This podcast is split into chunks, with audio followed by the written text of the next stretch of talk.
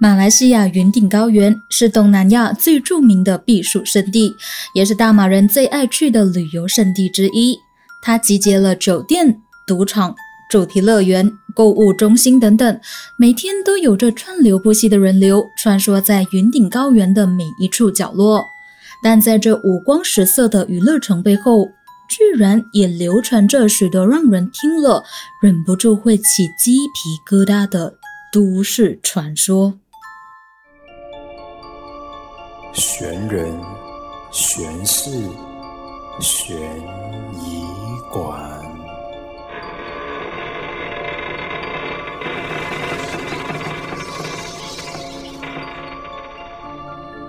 欢迎来到悬人悬事悬疑馆，我是馆主 Carmen。今天要分享的这一个主题，我个人是认为还蛮适合放在压轴的，因为它有很多很多的东西可以和各位听众朋友分享。加上我对它很熟悉，它可以说是我从小到大都常常会去的一个地方，所以就有很多的内容可以和大家分享。那我也不卖关子了，今天要分享的主题就是马来西亚最著名的空中娱乐城——云顶高原的灵异事件和都市传说。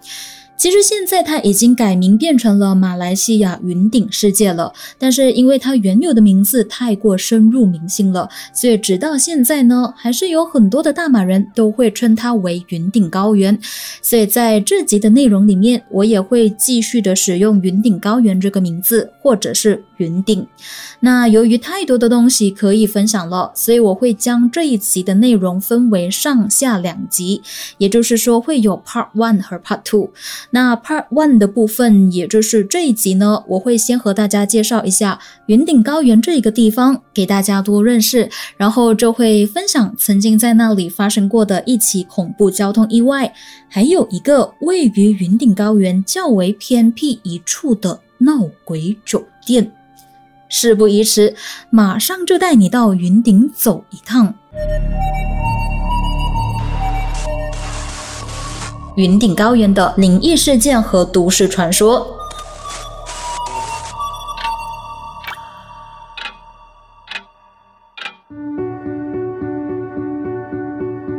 在说故事之前，当然要带各位听众朋友们来认识一下这一个地方，也就是我们这集的主角——马来西亚的云顶高原 （Genting Highlands）。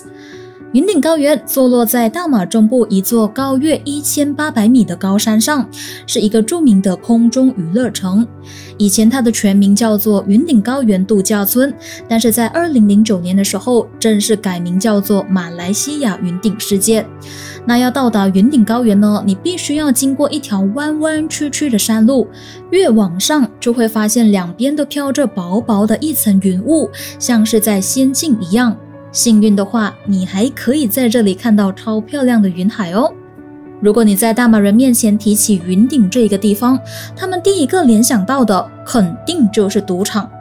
没错，云顶高原是马来西亚唯一一家合法的赌场，也就是说，除了云顶之外，在大马你绝对找不到另外一家合法的赌场。这也是为什么直到现在它依然可以吸引这么多人前去观光的原因之一。当然，除了拥有合法赌场之外，它还有什么吸引人的地方呢？为什么会成为大马必去的一个观光景点呢？众所周知，大马是一个一年四季都是夏天的国家，常年的气温呢都维持在二十六度到三十六度之间，而位于高山上的云顶，全年的平均温度只有十五度，所以对于大马人来说，云顶就成为了我们避暑的其中一个好地方。当然，云顶也很争气。除了王牌赌场，它还开发了很多适合一家大小去的周边景点和购物中心，像是 Premium Outlets、草莓园、蘑菇园、清水岩寺庙，还有即将要开张的云顶天成世界户外主题乐园，可以说是可以从山下一直玩到山上啊！加上它不时会提供场地给国内外的歌手来开演唱会，或是办颁奖典礼等等的活动，像是陈奕迅。郑秀文、邓紫棋、刘若英、费玉清等等的歌手都曾经在那里办过演唱会，所以常年呢都吸引了不少的人流。像我这些演唱会的狂热分子，基本上只要有我喜欢的歌手在那里开演唱会的话，我就会立马的手刀冲上去。所以我可以说是蛮常上云顶的。好了，说到它这么好。地理环境好，设备佳，气候美，到底和今天要分享的主题有什么关系呢？话说有光必有影，云顶虽然具备了很多天高独厚的优势，但同时也因为这些优势，让它频频的传出不少的灵异事件，甚至是恐怖的都市传说。不过在开始之前，要让各位听众朋友先了解一下，其实云顶高原这座山的范围非常大，所以并不是每个地方呢都是隶属云顶集团的，而是它有开发给其他的公司去那里发展他们的产业。所以我们的主题主要会围绕在云顶高原这整个地方所传出的灵异事件和都市传说，也就是说，发生的地点一样是在这一座云顶高原这里。而这集的内容里，首先要和大家分享的就是一件曾经轰动全马的巴士意外事故，还有被选为亚洲十大闹鬼酒店之一的彩云阁 Amber Court。话不多说，马上带大家去看看，究竟云顶发生过什么让人毛骨悚然的事情。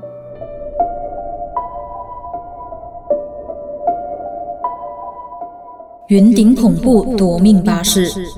十七年前和十七年后的农历七月十五，都发生了两起死伤惨重的巴士坠毁惨案，到底是巧合，还是冥冥中有安排呢？二零一三年八月二十一号的下午两点二十二分，也就是农历的七月十五，一辆载着五十三名乘客的巴士从云顶高原准备下山回到市中心，在靠近半山清水岩的下山路段时，失控的撞破了大道的十吨围墙，直接冲下了两百尺深的山谷里，司机和三十六名的乘客当场死亡，另外十六名乘客则身受轻重伤。车祸的消息传出之后，位于附近的州属如彭亨州、水兰莪和吉隆坡，所有邻近的消防局、警局和医院都迅速的动员，并且派出了将近五百名的消防员、警员和医护人员，还有十八辆救护车赶到现场，以便第一时间可以展开救援行动，势必要在黄金时间内将伤亡的人数降到最低。由于巴士坠落的山谷地势非常的斜，而且很危险，让搜救的队伍不敢轻举妄动。他们出动了两台起重机，将搜救人员往下放到巴士坠落的地点，以及设置好所有的安全设备之后，就马上展开救人的行动。搜救队伍在事发的三个小时内，火速的救出了十七名伤者。并且以担架、绳索和人手搬运的方式，将他们一一的送出那个可怕的山谷，之后再分别的送到水兰儿、吉隆坡和彭亨州这三个附近中属的四家医院接受治疗，势必要从鬼门关中抢人。把所有受伤、有生命迹象的伤者通通救出来之后，搜救队伍就开始争取时间，希望在天黑之前可以处理完依然留在巴士车厢内的死者遗体。但是巴士在坠落山谷之后，车身已经被撞到毁不成形了，就连车内的座椅都因为冲击力太大而被连根拔起，拖了出来。加上行李，还有被连根拔起的座椅，现场可以说是一片混乱。那根据搜救人员当时的形容，就是巴士内的死者遗体因为随着车身的翻滚，所以形成了尸体叠着尸体的惨况，让在场看到这个情景的人都感到非常的难过，而且很悲痛。一直到当天晚上的十点钟，也就是事发的七至八个小时之后，搜救行动才结束。搜救人员确认已经搬出了三十六具死者的遗体，另外还有一名伤者在不久前送院之后宣告不治，因此呢就让死亡人数增加到三十七人，而身受重伤的人则有十六个人。这起车祸算是马来西亚继二零一零年的金马伦长途巴士之后最为严重的巴士车祸。而无独有偶的是，在一九九六年的农历七月十五下午一点钟，云顶高原也曾经发生过一个恐怖的巴士车祸。那起车祸造成了十七个人当场死亡，十五个人受伤的惨剧。而在时隔十七年后的同一天，又再发生严重的巴士车祸，所以让不少人联想到：究竟这一切是人为意外的巧合呢，还是冥冥中有安排呢？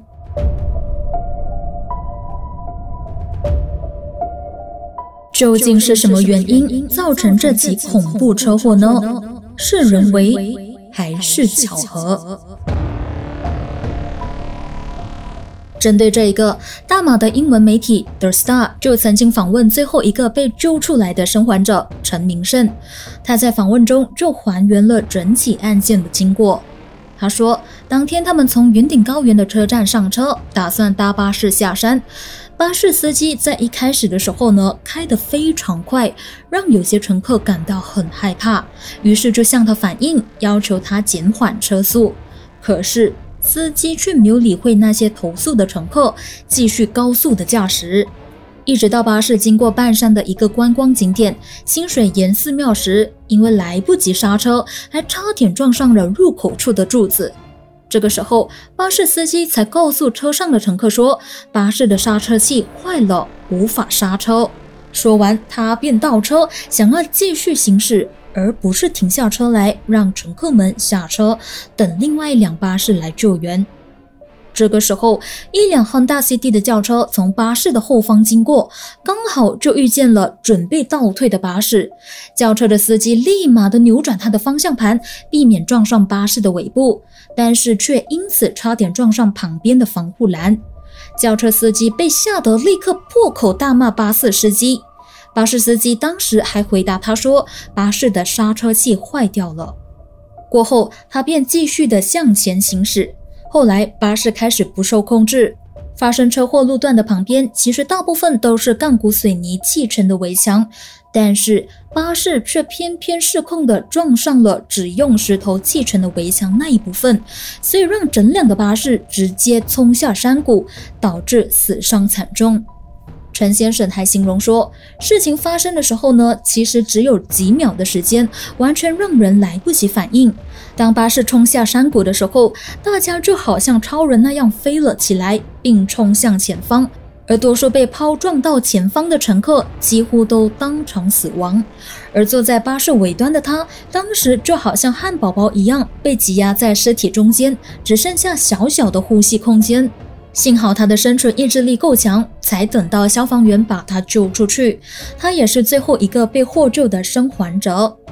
他过后还补充道：“幸好巴士是在冲下山谷的时候侥幸地卡在两棵大树中间，因此减缓了冲击力。否则，整辆巴士如果直接坠地的话，恐怕死亡的人数会更多，而死者的尸体应该也会粉身碎骨。”另外，也有其他生还的乘客在访问中透露，其实这两夺命巴士从云顶车站一直开到车祸地点，路程中有至少五次的机会可以逃过这一劫。像是在车祸地点的前五十公尺，其实有一个缓冲区，但是可惜的是，都被司机和乘客们一一的错过了，似乎是冥冥中难逃的结束。那在这里可以和大家分享的就是。通往云顶高原的这一条路呢，无论是上山还是下山，都具有一定的挑战性。它就好像是电影《头文字 D》里面那一条秋名山那样。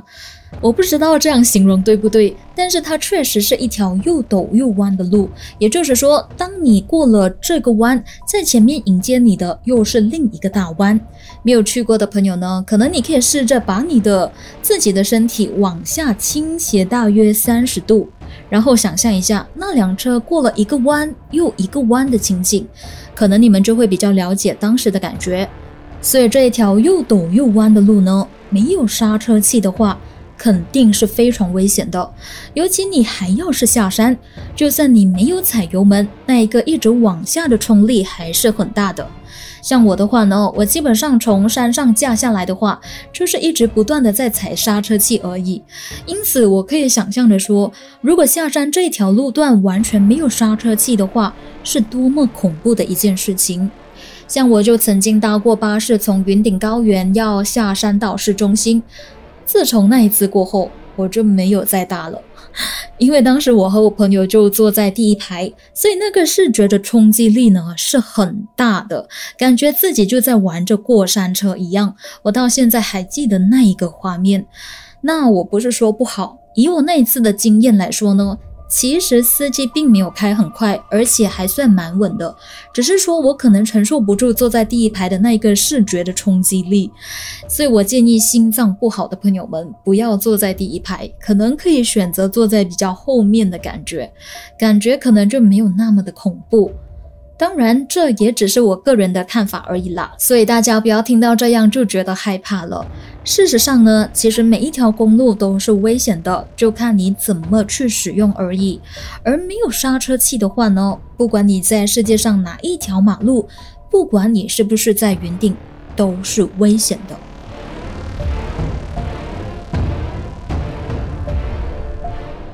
除了没有刹车器，有没有其他的原因酿成这起恐怖车祸呢？那综合众多的报道，就为大家整理了另外两个可能会造成这起恐怖车祸的原因。第一，超载。对于车祸发生的真正原因，其实巴士公司和生还的乘客们都众说纷纭，各执一词。首先，有生还者就指责巴士司机超载和超速。针对超载这一个问题呢，时任房屋及地方政府部长的达都阿杜拉曼达兰就指出，出事的巴士其实只可以载四十四名乘客，但是根据死伤的人数来看，足足有五十三名乘客，很明显巴士已经超载了。但是陆路交通局和巴士公司却不同意这一个指控。陆路交通局在之后就出面展示了巴士车身的规格表，表示呢，在规格表里面已经确实的写明了该辆巴士可以载送四十三名有座位坐的乘客，还有十八名站着的乘客，也就是总共六十一名。所以以出事的巴士来看，它只是载了五十三名乘客，因此根本不存在超载这一个说法。另外，巴士司机的家人同时也为他喊冤，说他是一个作息正常而且态度良好的司机，而且他有多年的驾驶巴士的经验，绝对不会超速。他们就认为很有可能像是之前其中一名生还者提到的那样，就是巴士的刹车器失灵了。所以尽管司机踩进刹车器，依然无法将巴士停下，最后巴士才会失控的坠落山谷。第二个原因，巴士没有定期维修，这一个问题呢，很明显就是导致刹车器失灵的根本原因。据了解呢，出车祸的巴士其实已经有二十年的车龄了，对于车来说呢，是属于非常非常高龄的了，所以就有死者的家属指责巴士公司。不应该只是为了赚钱而不顾乘客的安全，应该要经常送厂去检查，而且维修，以确保巴士是没有问题的，才可以去使用，而不是等问题发生了才来发现事情的严重性。对于巴士公司和生还者两方都各有说辞。当时的交通部长拿都斯里西山木丁就指示有关的政府单位来成立一个专案小组，以便可以针对这起交通意外来展开深入的调查，同时也呼吁民众们不要胡乱的猜测和互相指控。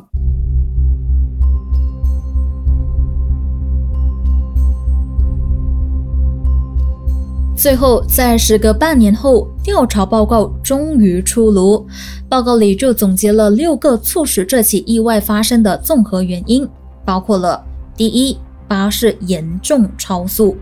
根据收集到的实物证据以及科学分析，巴士司机在事发前的确是超速驾驶，也就是超过了时速五十公里的限制。关于这点呢，受伤的生还者可以作证。而第二个原因，刚刚也有提到的，就是刹车器严重耗损，也就是刹车皮已经快被磨光了，所以才会出现刹不到车的情况。第三，缓冲区及指示牌不明显。第四，道路太宽。第五，瓦砾墙和防护栏并不适合斜坡处，也就是说，可能它的防护作用是不足以承受一辆巴士的重量的，尤其是冲力这么大的时候。第六。巴士公司运作不当，像是没有定期维修巴士，开车之前也没有去检查巴士的零件操作是否正常，还有可能就是在危机处理上的敏感度不够。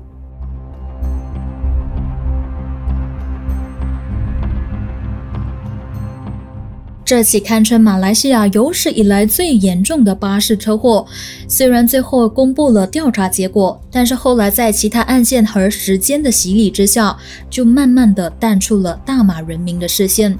有些人甚至也不记得曾经发生过这起案件了。那为什么我会想要分享这起案件呢？其实主要有两个原因，可以在这里和听众朋友们分享一下。第一个就是。因为它不是都市传闻，而是真实发生过的，也是我印象中最深刻的一起意外事件。为什么这么说呢？因为它就发生在农历七月十五的中元节，也就是大家说的鬼节。那大家应该都知道嘛，农历七月就是鬼门大开的日子，那那些死去的先人们就会来到人间，直到七月十五才会关上。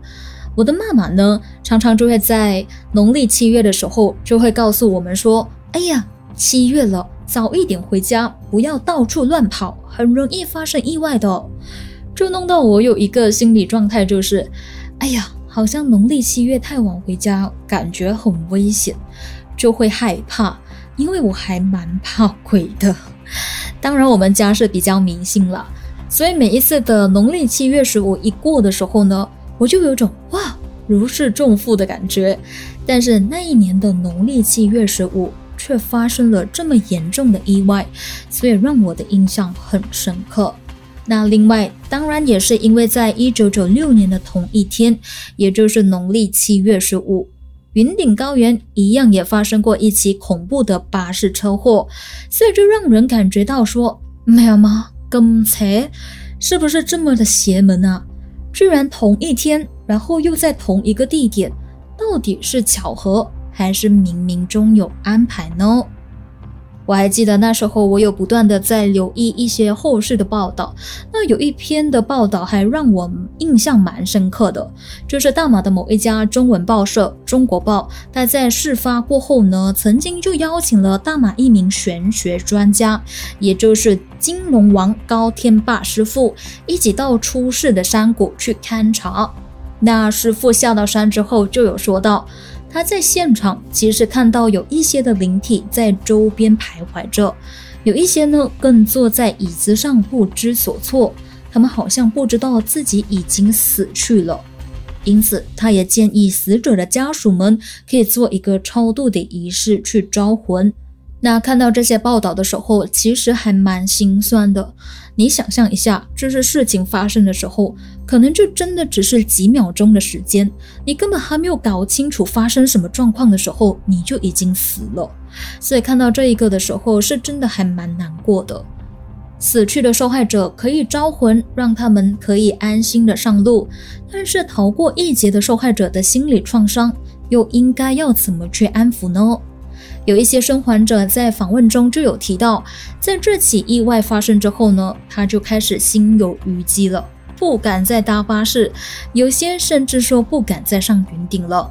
那我们除了要去关心受害者的心理创伤之外，是不是也应该需要加强预防呢？以避免让这类的巴士意外再一次的发生？因为从调查报告中就可以知道了嘛。他们公布的六项原因之中呢，有其中的三项就已经是人为的因素了。这也是我想要分享这起案件的第二个原因，就是我觉得我们必须要从历史事件中去吸取教训。我们是否真的是有从这一次的意外做出了什么重大的改变吗？大马的交通部在这次意外过后有采取任何的行动吗？又或者他到底落实了多少实质的改革，以避免同样的惨剧再次发生呢？那据了解呢，有两任的交通部长就曾经想要实行由当年调查小组所整理出来的防止巴士意外发生的五十一项建议，只是要兼顾和协调的东西实在是太多了，所以进度稍微有点缓慢。那我是衷心的希望，不管谁当上了交通部长，都希望他不要忘记这起意外的惨案，也希望他真的可以改善巴士意外这一个问题。因为撇开这起云顶巴士醉谷意外不说的话呢，其实大马这几年来发生过的巴士意外也不少。最后还是老话一句，明天和意外呢，我们永远不知道哪一个会先来到。所以珍惜现在所拥有的一切，还有好好的爱你身边的人。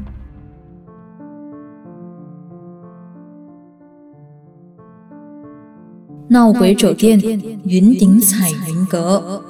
被誉为亚洲十大猛鬼酒店的云顶彩云阁，是外表恐怖，还是真的恐怖呢？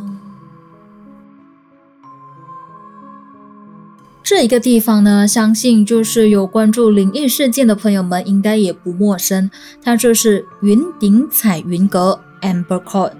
它是一个隐藏在云顶度假村跟定 Resort 内的公寓，共有两栋楼。想要进入 Amber Court 呢，你就必须要先从蘑菇园旁边一条蛮不起眼、很容易被人忽略的小路进去。但是近几年呢，因为在它附近就起了一家全新的酒店，所以就有将那条入口处的道路扩大了，因此现在算是比较容易找到它。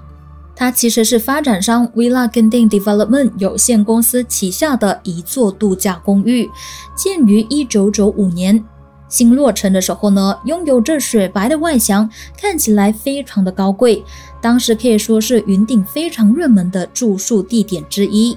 但是在一九九七年的金融风暴过后，它的发展商也就是 Villa Genting Development 有限公司就宣布破产，于是后来就将它当做公寓单位卖出去，因为没有人管理，加上住在那里的部分业主都拒绝给公寓的服务和维修费。然后再加上云顶高原的气候潮湿，并且常年都处于多雾的情况，所以就导致 Amber Court 的外墙呢长满了许多的红枣和青苔，不是吃的那个红枣哈，是藻类的那个藻。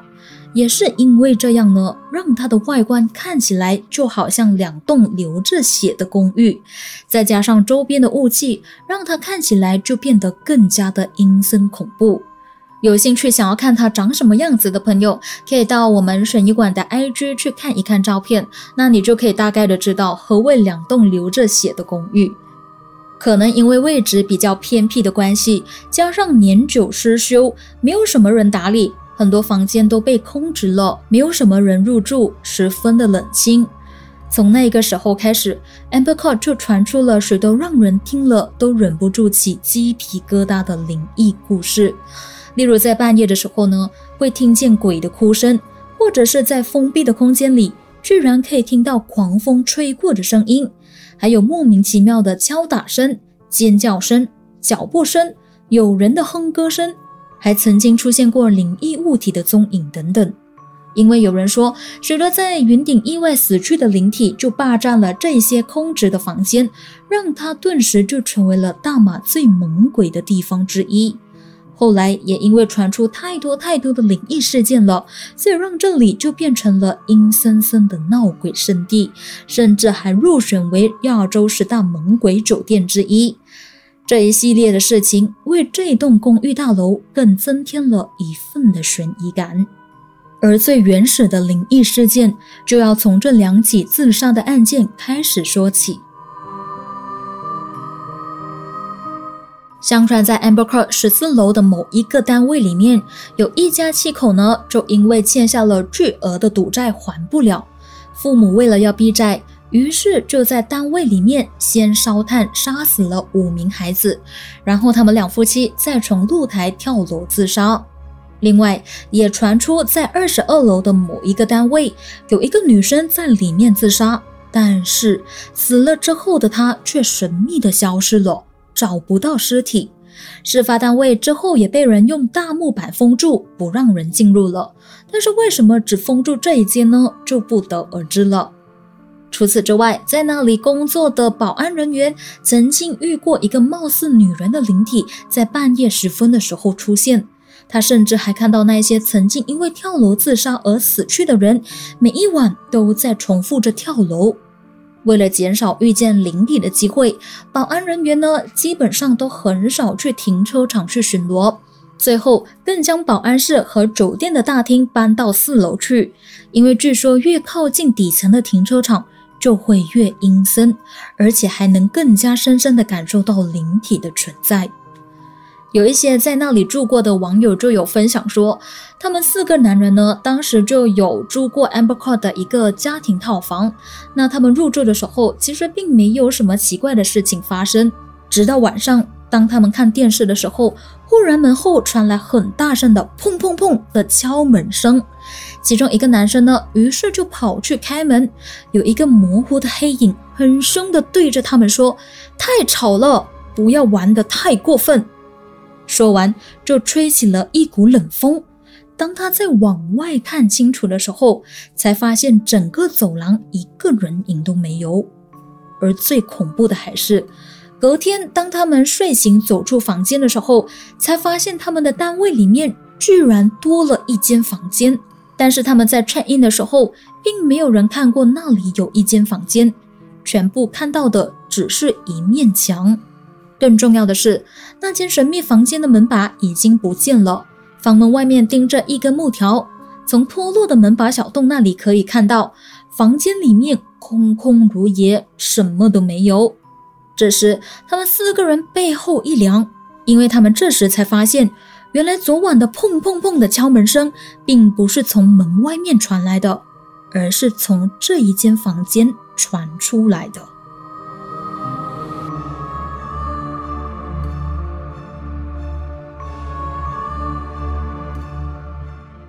Amberca 由于不断传出灵异事件，所以引发了不少国内外探灵爱好者的好奇心，纷纷都到那里去探灵。像是香港 ViuTV 曾经有一档灵异节目《入住前号门二》，就曾经派出女主持人林婷到那里住一晚。预告片中呢，你可以看到主持人到传说中很阴森的停车场之后，就感到非常的不舒服了。摄影师呢，还在停车场那里拍到有一排的灵体站在那里瞪着镜头看。当主持人去到其他的楼层去一探究竟的时候，镜头更拍到一堆愤怒的灵体正在瞪大着眼睛望着镜头，让人毛骨悚然。有兴趣想要看预告片的朋友，你可以点开以下内容资讯栏里面的链接。这一个地方的灵异事件也曾经被当成蓝本改编成电影《冤灵二》，拍摄的地点真正就在 Amber Court 这里。由于剧情的需要呢，拍摄队伍和酒店进行沟通之后，就用了十四楼其中一间房间去进行拍摄。刚刚有提到嘛，十四楼这一层呢。曾经传出有一家七口在这里自杀死去的传闻，这让不少工作人员难免都有点担心。那据说在整部电影的拍摄过程中，剧组人员都陆陆续续的碰到不少的灵异事件，比如说导演的景象、副导演的手指头都先后莫名其妙的受伤流血。另外，原本已经锁上的房间，却在工作人员轻轻一碰。就自然打开了。录音师还在收音的时候，听到小朋友的笑声和看到一些模糊的黑影飘过等等。就连制片人也向身边的朋友坦诚，这是他从业至今第一次在拍摄的时候遇到灵异事件，感觉好恐怖啊！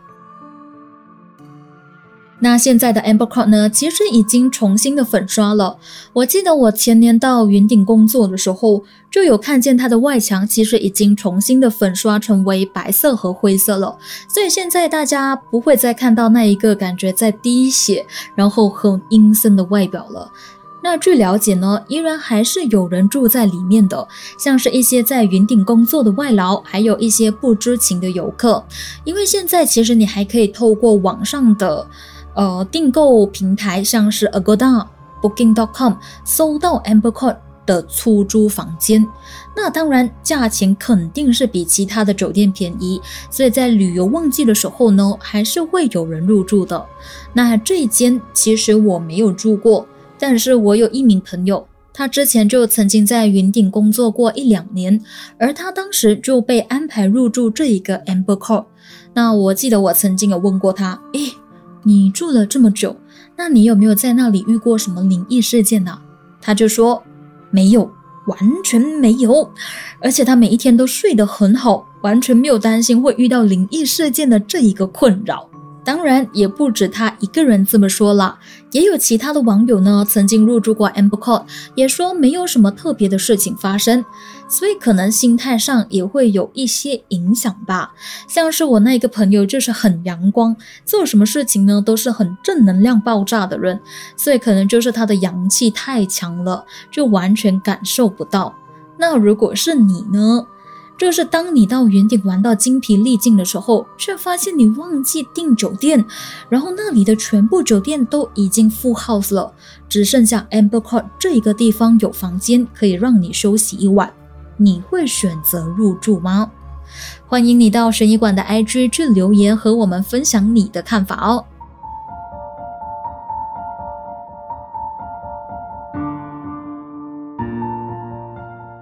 好像没有试过在一集里面分享两个不同的故事。本来呢，我还打算在这一集也分享呃另外一起很著名的女鬼啃人头事件。